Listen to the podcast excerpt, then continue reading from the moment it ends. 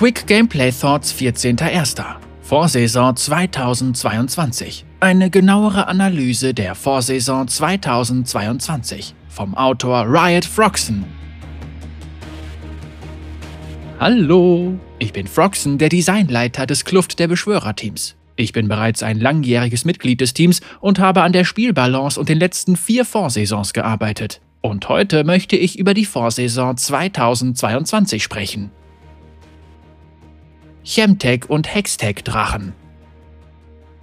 Ich möchte mit den neuen Elementen der Kluft und Seelen beginnen. Während die Spieler mit der Hextech-Kluft zufrieden zu sein scheinen, haben wir verstanden, dass die Chemtech-Kluft für Frustration sorgt, was wir in Anbetracht der Tarnmechanik bereits erwartet hatten.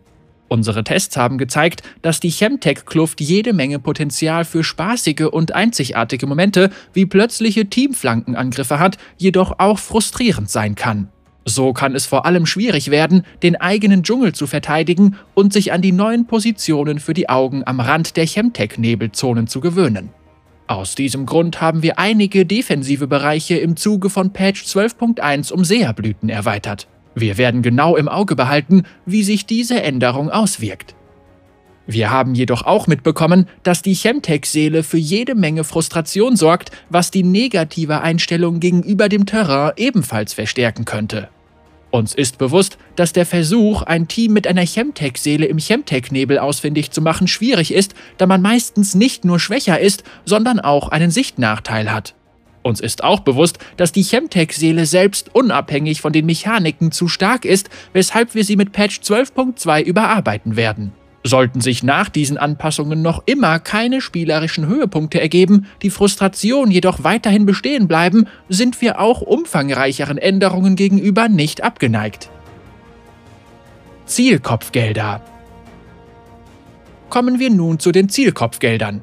Bei der Veröffentlichung waren wir ebenfalls der Meinung, dass der Einfluss der Zielkopfgelder bereits zu früh spürbar wurde, obwohl das Spiel noch ziemlich ausgeglichen war, sie später jedoch kaum mehr Auswirkungen hatten, wenn das Team mit dem Rückstand bereits Boden gut machen konnte. Außerdem wurden ihre Deaktivierungstimer jedes Mal zurückgesetzt, sobald ein Team ein Ziel mit einem aktiven Kopfgeld in Angriff nahm, was zu extremen Goldverschiebungen führte, wenn ein Team mehrere Ziele hintereinander abschloss, ohne auf die Zurücksetzung des Kopfgeldstatus zu warten. Dank des Feedbacks der Spieler und der Spieldaten konnten wir das System jedoch ziemlich schnell stabilisieren. Wir haben in der ersten Stunde nach der Veröffentlichung des Systems mehr Informationen erhalten, als wir durch interne Tests in 200 Jahren erhalten hätten. Die Spieler haben uns auch darauf hingewiesen, dass sich die Zielkopfgelder so anfühlen können, als würde man dafür bestraft werden, sich einen Vorteil zu erkämpfen. Und obwohl der Name Comeback-Mechaniken schon darauf schließen lässt, dass Teams, die sich einen Vorteil verschaffen konnten, benachteiligt werden, sind wir nicht der Meinung, dass Teams, die ins Hintertreffen geraten, die Zielkopfgelder immer garantiert abschließen können sollten.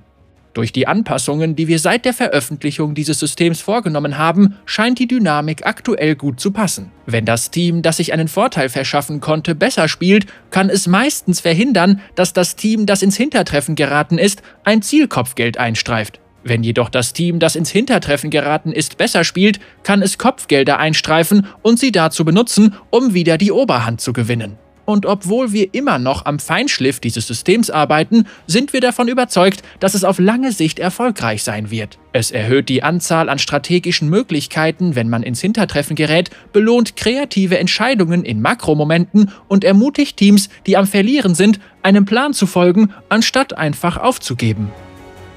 Runen, Beschwörerzauber und Gegenstände. Wir haben seit dem Beginn der Vorsaison auch ein paar Runen verändert. Tödliches Tempo hat trotz der Abschwächungen mit Patch 11.24 immer noch dazu geführt, dass einige Nahkampf-Champions im frühen Spielverlauf zu stark wurden, weshalb wir dieser Rune mit Patch 12.2 ein Skalierungsprofil verleihen werden. Eiszeit ist zu einer soliden Option für Nahkampf-Champions geworden, wir hoffen jedoch, dass auf lange Sicht auch mehr Verzauberer diese Rune Benefi vorziehen werden. Erstschlag ist sowohl für Carries als auch Assassinen eine gute Option. Die Rune ist genauso stark wie andere Schlüsselrunen und ermöglicht einen neuen Spielstil. Obwohl die Änderungen an Teleportation ursprünglich nicht zu den Überarbeitungen für die Vorsaison zählten, sind ihre Auswirkungen durchweg positiv. Laut ersten Daten haben sich die Sieges- und Auswahlraten kaum verändert, während die Auswirkungen dieses Beschwörerzaubers auf Kämpfe im frühen Spielverlauf abgeschwächt wurden. Kommen wir nun zu den Gegenständen. Die meisten Änderungen an den Gegenständen hatten positive Auswirkungen, weshalb wir nach ihrer Veröffentlichung auch nur wenige Anpassungen vornehmen mussten und es zu keinen großen Balanceausreißern kam. Daher sind wir auch sehr zufrieden, lesen uns jedoch wie immer das Feedback der Spieler genau durch, um im Anlassfall Änderungen vornehmen zu können. Ohne das Feedback der Spieler hätten wir die Vorsaison 2022 nicht zu dem machen können, was sie ist. Daher bitten wir dich, deine Gedanken, deine Ideen und dein Feedback auch weiterhin mit uns zu teilen.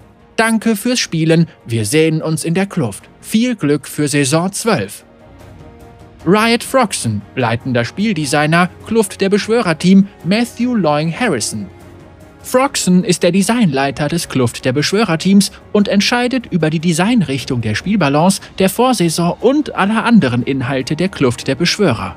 In seiner Freizeit versucht er, die Meisterklasse zu erreichen und produziert lehrreiche Inhalte für League of Legends auf YouTube.